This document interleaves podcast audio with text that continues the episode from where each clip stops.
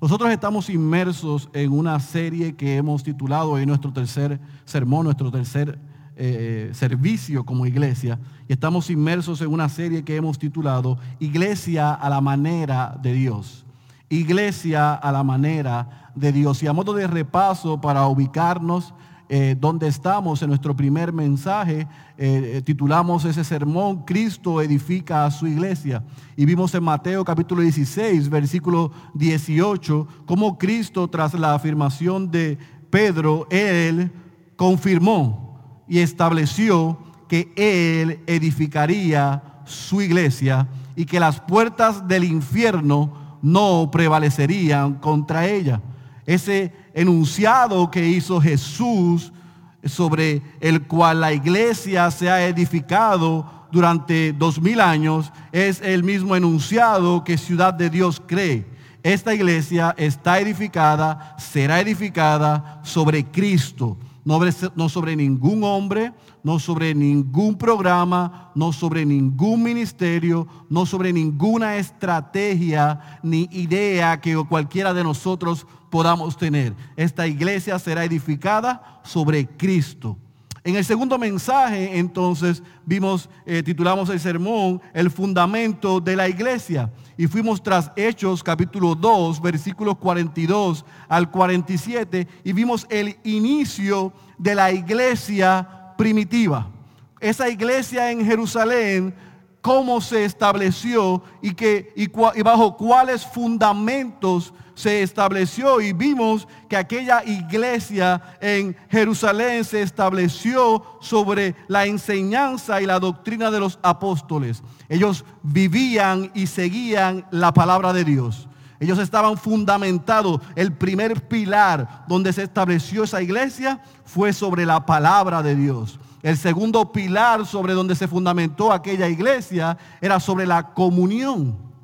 Ellos celebraban la ordenanza de Jesús de recordar su vida, su muerte y su resurrección, pero también tenían coinonía, compartían todas las cosas que tenían en común.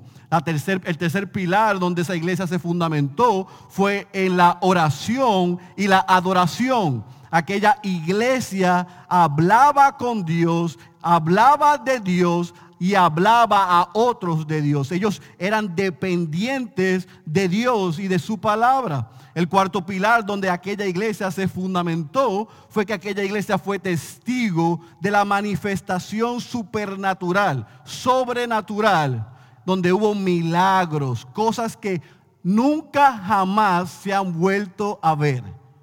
Sucedieron en aquel momento. Y dijimos que en esta iglesia nosotros creemos en que la manifestación más sobrenatural que puede existir y que anhelamos ver es ver gente que han eh, sido destinados a la muerte eterna. Como Cristo los salva y los rescata y les da vida eterna. Y ese es el cuarto pilar que aquella iglesia tenía y que nosotros aspiramos a, a, tener. Y el quinto es que aquella iglesia tenía un espíritu generoso. Aquella iglesia tenía todas las cosas en común, vendieron todas sus cosas para ayudar a los que estaban en necesidad. Y nosotros aspiramos a ser aquella, como aquella iglesia, una iglesia generosa. Con eso como base, con que Cristo edifica su iglesia y viendo los fundamentos de la iglesia, hoy vamos a hablar en nuestro tercer sermón de esta serie sobre las características de una iglesia saludable las características de una iglesia saludable. Y por eso te pido, por favor, que vayas a tu Biblia, a Hechos capítulo 11. Hechos capítulo 11, vamos a leer del versículo 19 al versículo 30. Hechos capítulo 11, versículos 19 al versículo 30. Cuando usted está ahí, me dice amén. Todavía escucho páginas, vamos a dar un, momento más. Hechos capítulo 11, vamos a leer del versículo 19 al versículo 30. Cuando usted esté ahí me dice amén, por favor. Muy bien. Dice la santa y la poderosa palabra de nuestro Señor Jesucristo. La voy a leer, después voy a orar para pedir asistencia al Espíritu y después vamos a desempacar y aprender lo que dice este texto. Ahora bien, los que habían sido esparcidos a causa de la persecución, subraye esa expresión, la persecución que sobrevino cuando la muerte de Esteban, llegaron hasta Fenicia, Chipre y Antioquía, no hablando la palabra a nadie, sino solo a judíos. Pero había algunos de ellos, hombres de Chipre y de Sirene, los cuales al llegar a Antioquía hablaban también a los griegos, predicando al Señor Jesús. Y la mano del Señor estaba con ellos. Y gran número que creyó se convirtió al Señor. Y la noticia de esto llegó a oídos de la iglesia de Jerusalén.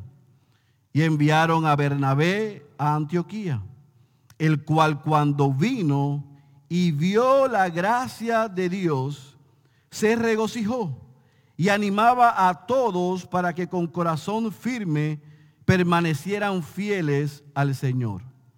Porque era un hombre bueno y lleno del Espíritu Santo y de fe y una gran multitud fue agregada al Señor. Y Bernabé salió rumbo a Tarso para buscar a Saulo. Y cuando lo encontró, lo trajo a Antioquía. Y se reunieron con la iglesia por todo un año. Y enseñaban a las multitudes. Y a los discípulos se les llamó, subraye eso, cristianos por primera vez en Antioquía. Por aquellos días unos profetas descendieron de Jerusalén a Antioquía. Y levantándose uno de ellos, llamado Agabo, daba a entender por el Espíritu que ciertamente habría una gran hambre en toda la tierra. Y esto ocurrió durante el reinado de Claudio. Los discípulos, o sea, los miembros de la iglesia en Antioquía, conforme a lo que cada uno tenía, determinaron enviar una contribución para el socorro de los hermanos que habitaban en Judea. Y así lo hicieron, mandándola a los ancianos por mano de Bernabé y de Saulo. Permítame orar. Padre, en esta porción hay mucha información que podemos aplicar a la vida de esta iglesia que recién comienza. Al igual que en la iglesia de Antioquía, tú hiciste cosas maravillosas. Es nuestra oración que tú hagas lo mismo en medio nuestro. Por eso te ruego, Espíritu Santo, que tú abras nuestros corazones y nuestro entendimiento para mientras yo con mis limitaciones y mi realidad, tú puedas, a pesar de mí, hablarle a lo que son tus hijos y aquellos que tú deseas salvar en esta mañana. Ayúdanos a entender este mensaje en el nombre de Jesús. Amén, amén y amén. Le hemos dicho en los pasados dos mensajes y veo que hay muchas personas que nos han acompañado desde el primer día o el segundo día, que en esta iglesia predicamos el texto, o sea, el punto del texto bíblico es el punto del sermón. Y cuando hacemos eso, tenemos que ver cuál es el contexto en el que está escrito y dicho lo que acabamos de leer. Si usted se fija en el capítulo 11, cuando comenzamos el versículo 19, dice un ahora bien o un therefore. Por lo tanto, las que habían sido esparcidos, y si usted lee eso, puede ser que se pierda y no sepa lo que está sucediendo. Por lo tanto, yo voy a ir a la pantalla un momento con la ayuda de Diana para que usted vea dónde estamos.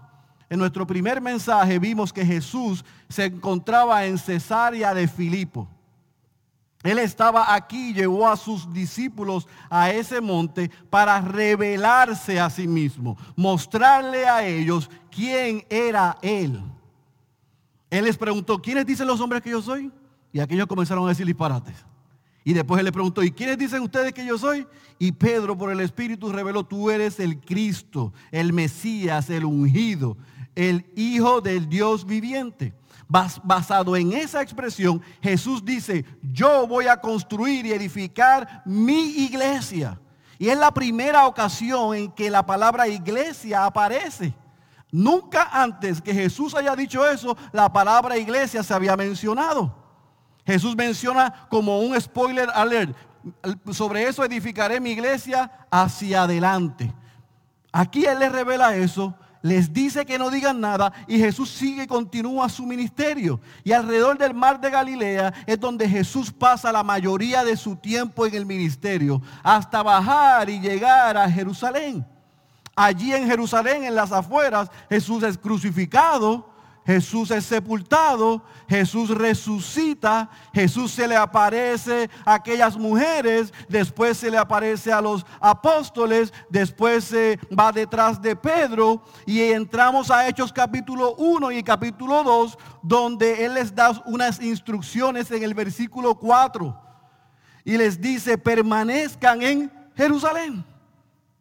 Pero es interesante porque en el versículo 4 le dice, permanezcan en Jerusalén. Pero en el versículo 8, y puede ir a su Biblia, Hechos capítulo 1, versículo 8, él le dice, y recibiréis poder cuando venga el Espíritu Santo y me seréis testigos en Jerusalén, o sea, en esta ciudad, en Judea, o sea, en la región, en Samaria y hasta los confines de la tierra de aquella época. ¿Están conmigo? Desde aquí, llegamos aquí, les dijo, quédense aquí en lo que el Espíritu Santo desciende. Llegó Pentecostés, lo vimos la semana pasada. La iglesia se fundamenta sobre lo que aprendimos, pero Hechos 1.8 no se cumplió. Hechos 1.8 no se cumplió. Él les dio unas instrucciones y le dijo, cuando venga el Espíritu Santo, ustedes van a recibir poder y ustedes van a qué? A salir a ir desde Jerusalén hasta Judea y los Samaria y los confines de la tierra. ¿Qué sucedió? Vimos la semana pasada, Hechos capítulo 2. El Espíritu Santo descendió. Ellos hablaron idiomas, diferentes idiomas, donde ellos pudieron entenderse los unos con los otros pudieron, se maravillaron de que gente que no era igual que ellos comenzaron a hablar idiomas, los mismos idiomas, y se supone que se esparcieran para que fueran testigos y dijeran lo que vivimos, lo compartimos. Pero ¿qué sucedió? Que se quedaron en Jerusalén. Se quedaron disfrutando de lo que Dios estaba haciendo en la iglesia en Jerusalén. No se olvide que Jesús dijo, ser testigo es uno que comparte lo que vio y lo informa. Y él le dijo, ustedes van a compartir lo que vieron en Jerusalén, en Judea, en Samaria, ¿y hasta dónde? Los confines de la tierra. Pero se quedaron en Jerusalén. Y algunos piensan que se quedaron en Jerusalén porque como algunos cristianos estaban disfrutando la dulce vida en la iglesia en Jerusalén. Dios estaba bendiciendo a aquella iglesia, lo vimos la semana pasada. Vimos una iglesia que estaba creciente, donde Dios estaba añadiendo a aquella iglesia. Las vidas estaban siendo transformadas. El Señor añadía cada día a aquella iglesia a los que han de ser salvos. Y a quien no le gusta estar entre miles de personas. Así se esconden. Y eso fue lo que sucedió. Se escondieron en la multitud, disfrutaron de lo que estaba pasando allí pero olvidaron las instrucciones. Otros estipulan que muchos judíos no quisieron salir porque no querían compartir el evangelio con los gentiles, o sea, con los no judíos. No se querían mezclar con otros. Eran muy legalistas y hasta racistas. Sea la razón por la que ellos no salieron, que no sabemos a ciencia cierta cuál fue. Yo puedo especular cualquiera otra de las cosas que hemos dicho. La verdad del caso fue que se quedaron en Jerusalén. Y Jesús dijo, vayan, y ellos se quedaron. Ahora yo quiero decirle algo a usted que usted debe aprender. Cuando Dios dice algo, lo que Dios dijo que va a pasar, va a pasar con mi autorización o sin mi autorización, porque Él es Dios y yo no. Yo no puedo decirle a Dios, yo te digo a ti lo que tú vas a hacer. No, Dios es el que me dice a mí lo que va a pasar. Y Él dijo, salgan. Y ellos se quedaron. Aprenda esto. Si nosotros no cumplimos Hechos 1.8, Dios va a cumplir Hechos 8.1. Y vaya a Hechos 8.1 conmigo. Hechos 1.8 no se cumplió. Ellos se quedaron en Jerusalén. Y cuando Hechos 1.8 no se vive, Dios hace que se cumpla Hechos 8.1. Cuando está ahí me dice amén, por favor. Ellos no fueron obedientes. Y mire lo que sucedió Hechos 8.1. ¿Está conmigo? En aquel día, después de la muerte de Esteban, se desató, ¿qué dice ahí? Una gran persecución en contra de quién? De la iglesia en dónde? En Jerusalén. Y todos fueron, ¿qué? Esparcidos. Por las regiones de dónde? De Judea y de Samaria excepto los apóstoles. Jesús dijo, vayan. Ellos dijeron, nos quedamos. Dios dijo, no, yo dije que ustedes vayan. Y los hizo ir. Y salieron a Judea, a Samaria y hasta los confines de la tierra. ¿Cuáles confines de la tierra? Regrese conmigo a Hechos capítulo 11 ahora. Y vea entonces el versículo 19. ¿Está conmigo, amados? ¿Está siguiendo la secuencia?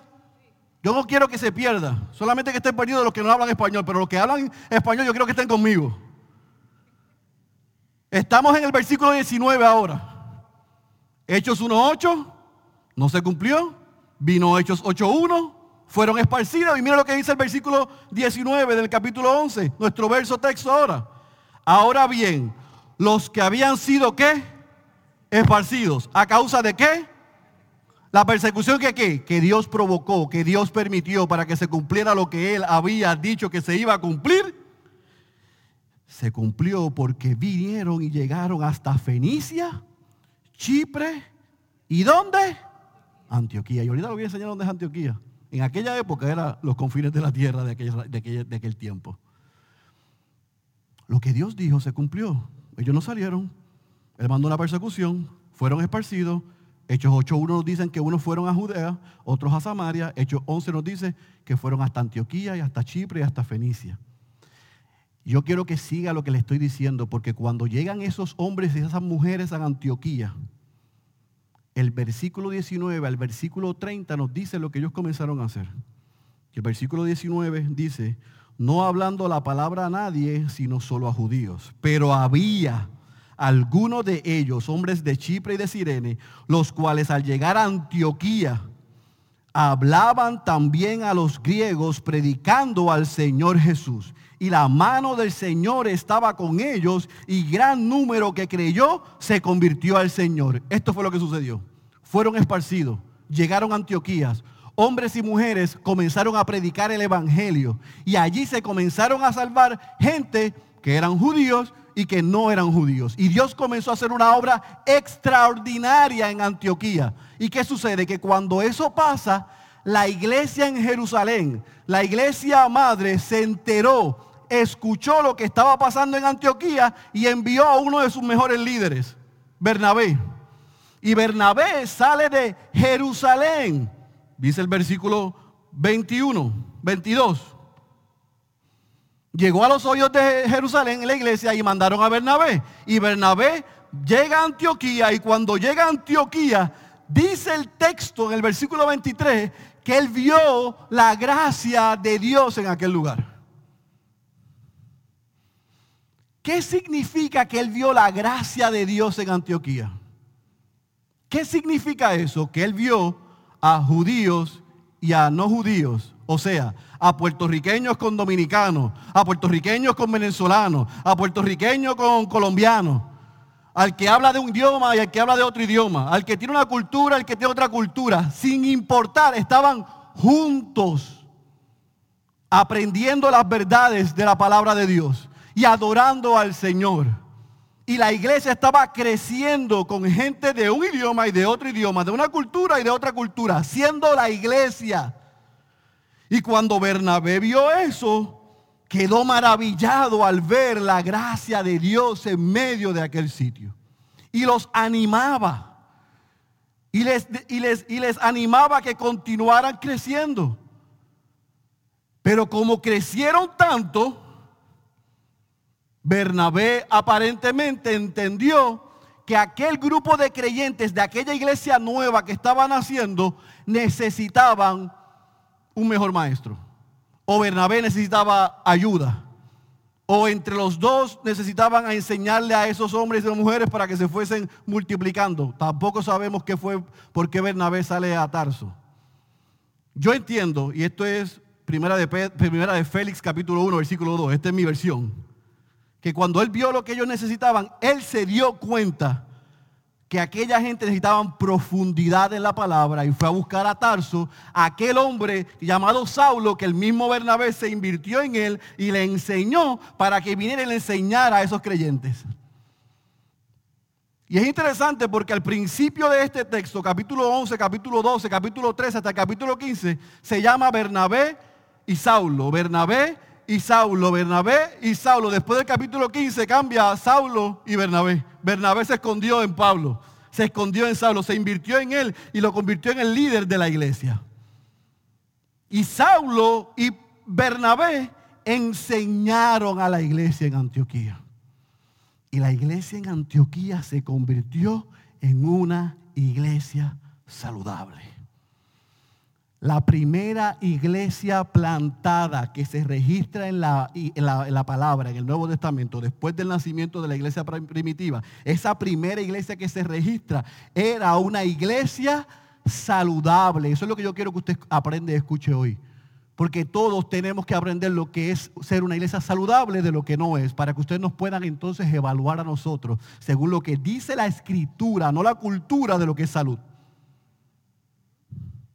Y eso es lo que vamos a ver en el texto hoy. Esa iglesia, primera iglesia que se planta desde Jerusalén, que tenemos en el registro bíblico, tenía una característica, siete características que yo quiero compartir con ustedes en esta mañana. Y yo quiero que usted en su boletín, por toda la misericordia, y usted lleva acompañando uno o dos o tres semanas, anote esto, porque este es el desafío para usted. Evalúe a la iglesia bautista Ciudad de Dios según la escritura. Y para hacer eso yo le voy a dar siete otras cosas que usted puede ver en las escrituras para que nos evalúe a nosotros. Número uno, la iglesia de Antioquía tenía una clara comprensión del Evangelio. Lo voy a volver a repetir. La iglesia en Antioquía tenía una clara comprensión del Evangelio. El versículo 20, en la parte baja dice que ellos estaban predicando al Señor Jesús. Y a mí me gusta el énfasis que hace Lucas sobre esto. Él no dice que estaban predicando. Él dice que estaban predicando al Señor Jesús. Y eso es una gran diferencia de lo que pasa hoy en muchos púlpitos, lamentablemente. Que predican cualquier otra cosa menos a Cristo. Enseñan cualquier otra cosa menos a Cristo. Aquella iglesia en Antioquía, recuerde, muchos de esos hombres y mujeres salieron de Jerusalén. Algunos de esa gente que estaban en Antioquía habían visto al Cristo resucitado. Lo habían visto. Algunos de ellos recibieron las instrucciones del mismo Jesús. Yo no sé cuántos, pero había algunos. Y aquella gente cuando llegó a Antioquía comenzaron a predicar el Evangelio. La buena noticia de salvación. Que Dios, santo y creador, porque el hombre pecó contra él y estaba imposibilitado de regresar a Dios, Dios se hizo hombre, se encarnó en la persona de Jesús y vino a este mundo a vivir la vida que ningún hombre en Antioquía pudo vivir. Y recibió la muerte, la ira de Dios, que iba destinada a aquellos judíos, griegos y gentiles en Antioquía. El justo recibió lo que iba para los injustos, para que los injustos recibieran lo que solamente Dios le podía dar. Righteousness, justicia. Justificados, o sea, declarado un culpable inocente. Ya no vas a recibir la ira de Dios, dijo Dios. Yo voy a depositar mi ira sobre mi hijo. Ese gran intercambio para que tú puedas arrepentirte y responder. Eso fue lo que predicaron en Antioquía. El Evangelio. Y es lo que se quiere predicar en esta iglesia. Y es lo que usted debe evaluar de nosotros. Si predicamos a nosotros o predicamos a Cristo. La iglesia en Antioquía predicaba el Evangelio. Tenía una clara comprensión del Evangelio. Número dos, la iglesia en Antioquía, en la iglesia en Antioquía, algunos miembros ministraban. No, todos los miembros ministraban. Todos los miembros ministraban. Dice en el versículo 19, en la parte baja, no hablando la palabra a nadie, sino solo a judíos, pero habría alguno de ellos, hombres de Chipre y de Sirene, los cuales llegaron a Antioquía, hablaban también a los griegos predicando al Señor Jesús. Y usted dice, pero ahí dice que algunos de ellos, sí, algunos de ellos de los que vinieron de Sirene. Pero todo ese conglomerado que fue transformado por el Evangelio, todos, hombres, mujeres y niños, compartían el Evangelio. Todos ministraban, todos enseñaban. Mire, yo voy a hacer algo con ustedes. Yo le voy a pagar el almuerzo hoy en el restaurante que usted, eh, mi esposa está mirándose los ojos así, en el restaurante que usted quiera y se va a comer la langosta que usted no se ha comido en meses y en años. Si usted me puede dar los nombres de los hombres y mujeres que llegaron a Antioquía y predicaron el Evangelio y todos ministraban. Yo le pago la mejor langosta. Nos vamos a Greenhouse y se come la mejor langosta. Si usted me puede dar los nombres de los hombres y las mujeres que llegaron a Antioquía y ministraron. ¿Sabe qué? No los va a encontrar. Como quiera le puedo pagar el almuerzo, pero no una langosta. No lo va a encontrar.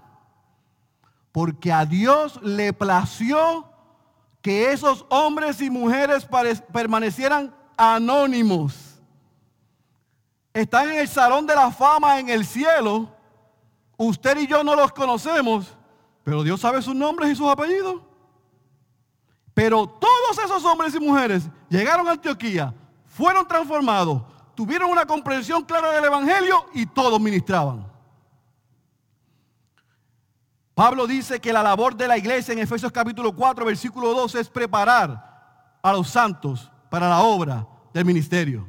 Y en la iglesia en Antioquía se empoderaron, se les enseñó a cada hombre y a cada mujer a que comprendieran la obra de Dios a través de Cristo y la pudieran proclamar con facilidad. Y todos hicieron eso. O sea, déjeme decirle algo para que usted entienda. La obra del ministerio en esta iglesia no es de los cinco pastores. La obra del ministerio es para todo creyente y todo el que sea miembro de esta iglesia cuando toque eso. Todo hombre y toda mujer transformada por Cristo debe compartir el Evangelio. Número tres, la iglesia en Antioquía no solamente tenía una clara comprensión del Evangelio y todos ministraban, sino que discipulaban a los nuevos creyentes.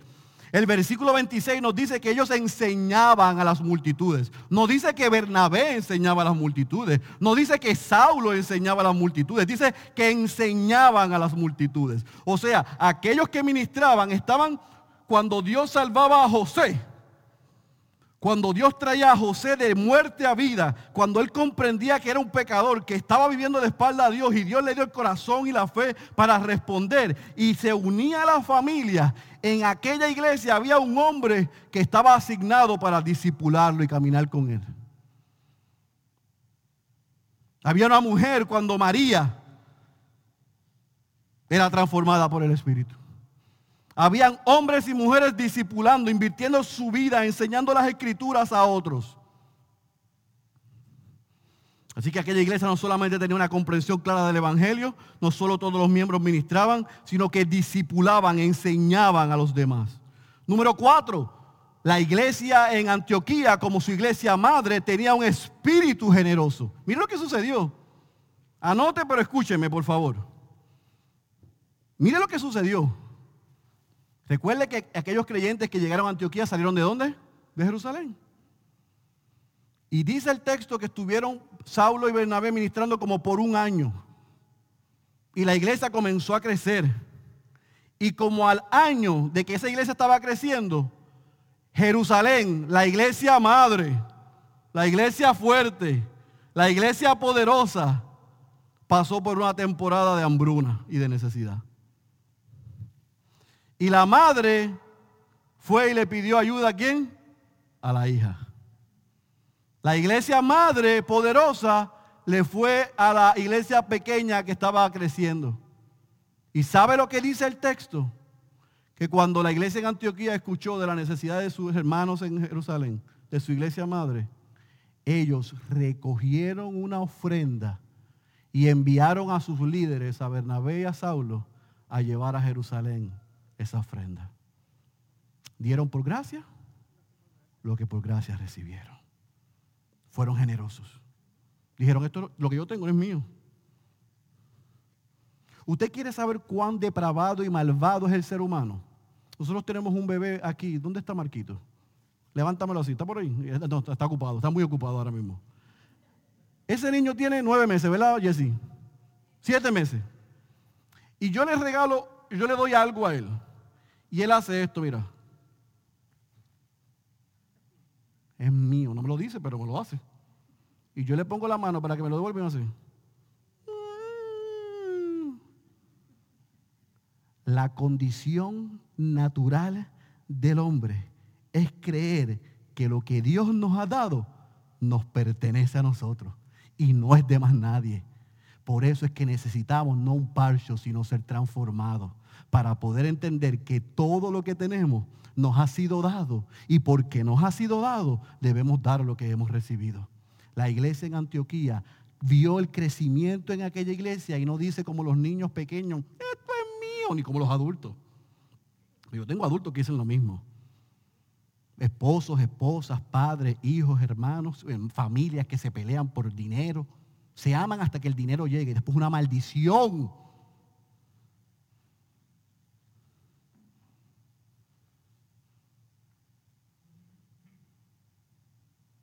que muestra lo que hay en nuestros corazones.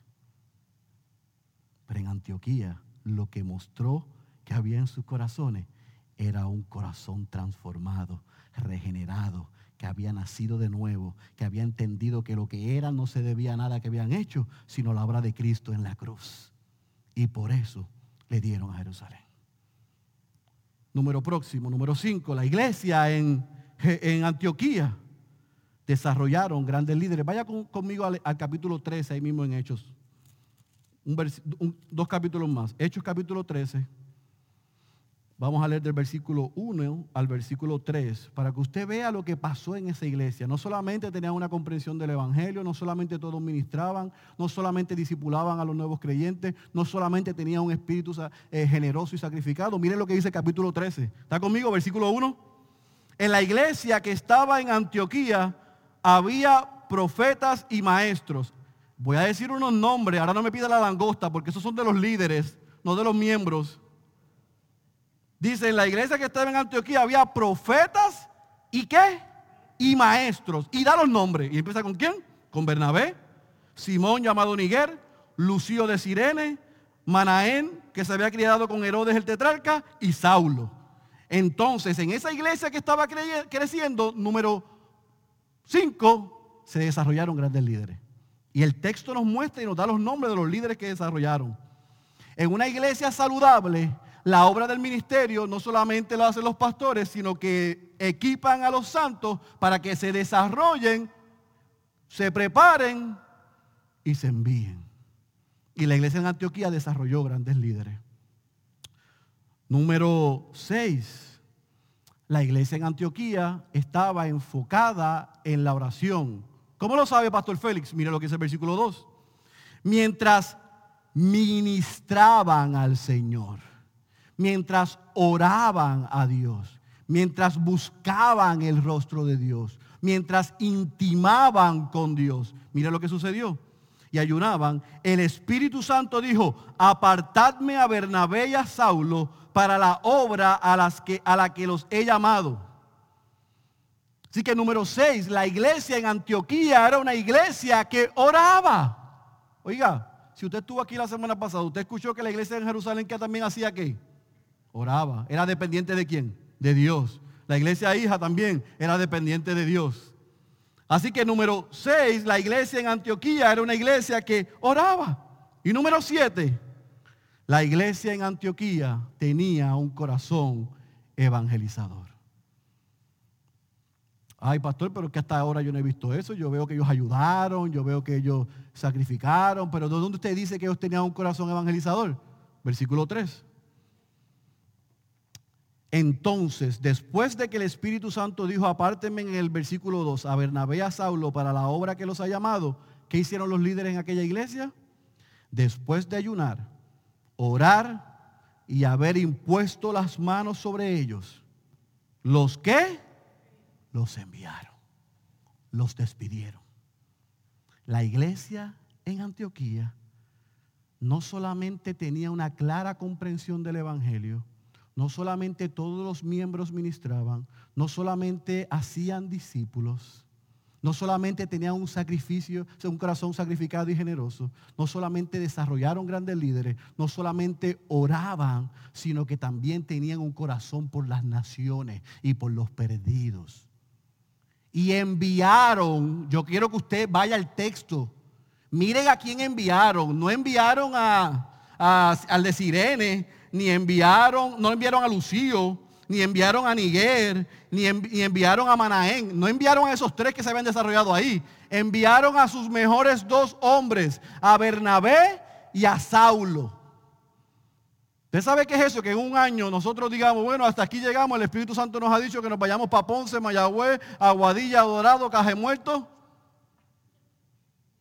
Y dejamos esta iglesia en manos de otros hombres, que eso fue lo que pasó allí los que iniciaron la iglesia, los que enseñaron a aquella iglesia, los líderes de aquella iglesia, por orden divina dejaron la iglesia en manos de hombres que desarrollaron y salieron. ¿Qué clase de iglesia? Yo me imagino una reunión de miembros de aquella iglesia. ¿Qué qué? Que Bernabé se va, yo me voy con ellos. ¿Y quién se va a quedar aquí a predicar? A mí no me gusta el otro predicador. Que Saulo no va a estar aquí. Ah, pues yo me voy también. Yo me imagino si, Antioquía era Puerto Rico. Se le vaciaba Antioquía con los puertorriqueños. Peleándose. Porque se fueron sus dos líderes. Pero ¿sabe lo que pasó? ¿Sabe cuál fue el resultado de esa iglesia saludable? El resultado de la iglesia de Antioquía fue que desde Antioquía la iglesia se convirtió en la madre, en la abuela, en la bisabuela en la tatarabuela y en todas las demás abuelas que vayan después de la tatara, porque yo no me la sé, de todo un movimiento de iglesias evangelísticas y misioneros en la historia. Desde Antioquía se alcanzó al mundo. Y yo quiero que usted vaya a la pantalla conmigo para que vea esto. Por favor, Diana. Mire dónde está Jerusalén. Ahí donde fue Jesús, donde dejó las instrucciones. Me seréis testigo en Jerusalén, en Judea, en Samaria y en los confines de la tierra. Se quedaron en Jerusalén. Dios provocó una persecución. Los cristianos salen a Chipre, a Antioquía, a Fenicia. Y desde Antioquía, el apóstol Pablo estableció el headquarter, el epicentro, el locus del movimiento evangelístico y misionero más grande de la historia. Y cuatro de sus, tres de sus cuatro viajes salían y regresaban a dónde? A Antioquía. Porque un grupo anónimo de creyentes fueron valientes suficientes para predicar el Evangelio a toda criatura. Y Dios hizo grandes cosas en Antioquía y a través de Antioquía. Por eso es que Antioquía, mi querido hermano y hermana que está con nosotros hoy, es una iglesia saludable.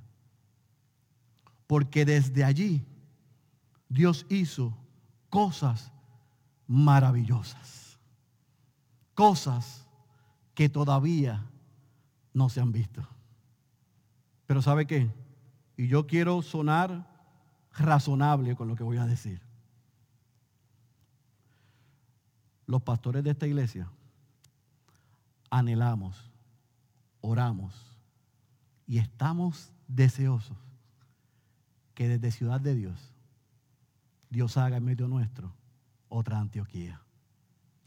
Hace un año atrás, cinco familias dejaron su comodidad, dejaron sus trabajos, dejaron su ministerio, dejaron sus vidas para aceptar el llamado de venir a Puerto Rico a dar por gracia lo que por gracia hemos recibido. Y dejamos gente amada porque estábamos convencidos de que la necesidad más grande de San Juan y de Puerto Rico no es una junta fiscal, no es resolver el estatus de este país, no es un problema financiero, no es un problema de educación, es un problema espiritual. Y lo único que va a cambiar y transformar esta tierra es el Evangelio de Jesucristo y que sea predicado, como le dice Pablo en Hechos 20 a los ancianos de Éfeso en Mileto, todo el consejo de Dios, toda la palabra de Dios, que se predique toda la palabra de Dios. Por eso nosotros dejamos todo porque estamos convencidos que ciudad de Dios tiene que ser una iglesia que esté edificada sobre Cristo, fundamentada sobre la palabra de Dios, sobre la comunión, sobre la coinonía, sobre la oración y la adoración, sobre el sacrificio generoso, pero también por todas las cosas que esta iglesia en Antioquía fue distinguida. Así que nosotros anhelamos que Dios haga en medio de nosotros otra Antioquía, donde desde aquí tengamos una clara comprensión del Evangelio que cada miembro de esta iglesia pueda verbalizar porque entiende, porque vive y por reconoce la obra de Cristo en la cruz. Que todos los miembros de esta iglesia sean preparados para ministrar a otros. Que todos los miembros de esta iglesia disipulen a otro creyente. Que se pregunten, ¿quién es ese que yo puedo invertir mi vida y compartirle el Evangelio? Queremos ser una iglesia que sea generosa, que prepare hombres y mujeres y que los empoderemos no solamente con materiales y recursos, sino financieramente para que vayan hasta los confines de la tierra. Queremos ser una iglesia que desarrolle grandes líderes. Y queremos ser una iglesia que esté enfocada en la oración para poder ser sensibles a la voz de Dios y poder ver dónde Dios quiere que nos multipliquemos. Si tú eres creyente y estás orando y estás considerando unirte aquí, te estoy siendo muy sincero. Eso es lo que nosotros anhelamos. Y no importa la cantidad de personas que tengamos aquí. David Platt dijo esto si once discípulos en una montaña de Galilea fueron suficientes para lanzar el Evangelio hasta lo último de la tierra, una iglesia con un puñado de miembros puede extender el Evangelio dentro y más allá de una comunidad sin considerar la cantidad de recursos que tenga.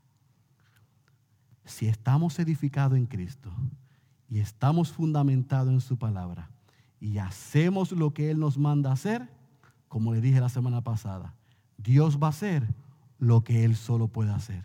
Y es transformar vidas y añadir a esta iglesia cada día los que han de ser salvos. Los resultados le corresponden a Él. El trabajo, el arduo trabajo nos corresponde a nosotros. Aquí hay espacio para ti. Ora, sigue orando y seguirás escuchando que en Ciudad de Dios hay un espacio para ti si tú quieres unirte a esta a este tipo de iglesia. Así que cuando nos evalúes, no nos evalúes según lo que te dicen allá afuera. No nos evalúes según tu cultura o la cultura de iglesia de Puerto Rico. Evalúanos según la escritura. Pásanos por el filtro de la palabra. ¿Qué dice la palabra de cómo debe ser su iglesia? La que por él murió, resucitó y regresará a reinar por ella y en ella. Si tú no eres cristiano y tú nos acompañas en esta mañana y estás preguntándote cómo esto se puede relacionar conmigo, yo quiero dejarte saber que tú no estás aquí por casualidad. Tú no llegaste porque alguien te invitó, sino que hoy es el día de salvación para ti. Aquellos hombres que fueron de Jerusalén a Antioquía no fueron obedientes al principio, pero aún cuando llegaron allá, cumplieron con la gran comisión y predicaron el Evangelio. Y muchos escucharon lo que Dios había hecho a través de Cristo y vinieron en arrepentimiento. Esa es nuestra oración por ti si estás aquí que tú puedas reconocer que el problema más grande que tú tienes es que estás viviendo de espaldas a Dios.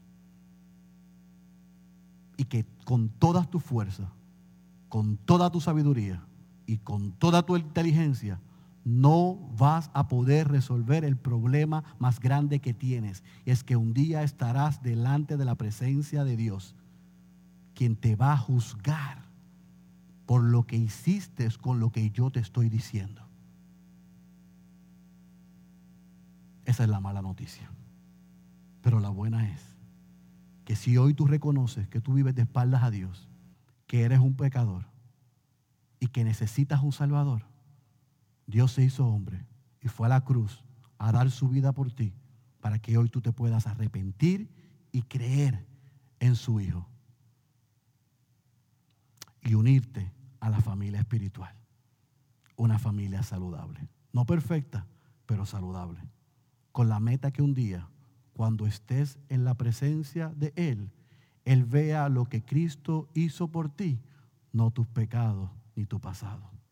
Esa es nuestra oración por creyentes y no creyentes, que el Evangelio, la verdad de la gran salvación que tenemos en Cristo Jesús, se haga una realidad en nuestras vidas. El que tenga oídos para oír, seguimos rogando que escuche la voz de Dios. Cierre sus ojos, por favor. Padre, gracias por el grato privilegio que tú me concedes de compartir tu palabra.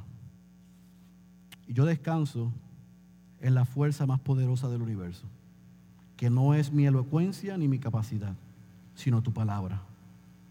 Y es por eso que a pesar de mí, a pesar de mis limitaciones y de mis incapacidades, yo sé que tu Espíritu Santo nos ha hecho entender tu palabra y nos ha revelado cómo debe ser la iglesia que tú vienes a buscar. Y cuál es y cómo debe ser que esa iglesia debe correr y funcionar. Oh Dios, que seamos una iglesia edificada en Cristo, fundamentada como la iglesia de Jerusalén en tu palabra, en la comunión, en la oración, en el sacrificio generoso y que seamos como Antioquía, donde todo hombre y toda mujer que es miembro de Ciudad de Dios pueda tener una clara comprensión del Evangelio, donde todos los miembros ministren, donde se disipulen a los creyentes. Oh Dios, una iglesia que sea generosa, una iglesia que desarrolle hombres y mujeres, una iglesia, Dios que sea dependiente en oración de ti. Y una iglesia que tenga un corazón de ir a donde están los perdidos, a compartirle la única solución, que es tu evangelio. Por eso te ruego, Señor, Que hoy los creyentes hayamos sido edificados por tu palabra y por todas tus misericordias, Dios. Haz en medio nuestro hoy, si te place lo que tú quieres y lo que tú solo puedes hacer. Salva a los perdidos. Si hay alguien en medio nuestro que no te ha reconocido como Señor y como Salvador, no tiene que correr hacia el altar, tiene que correr hacia ti. Y que venga hoy a el pastor Héctor o a mi persona y pueda decir, oren por mí y oren conmigo. Porque yo hoy puedo decir que era ciego, pero ahora veo. Ese es nuestro ruego y nuestra oración. En el nombre poderoso de Jesús. Amén.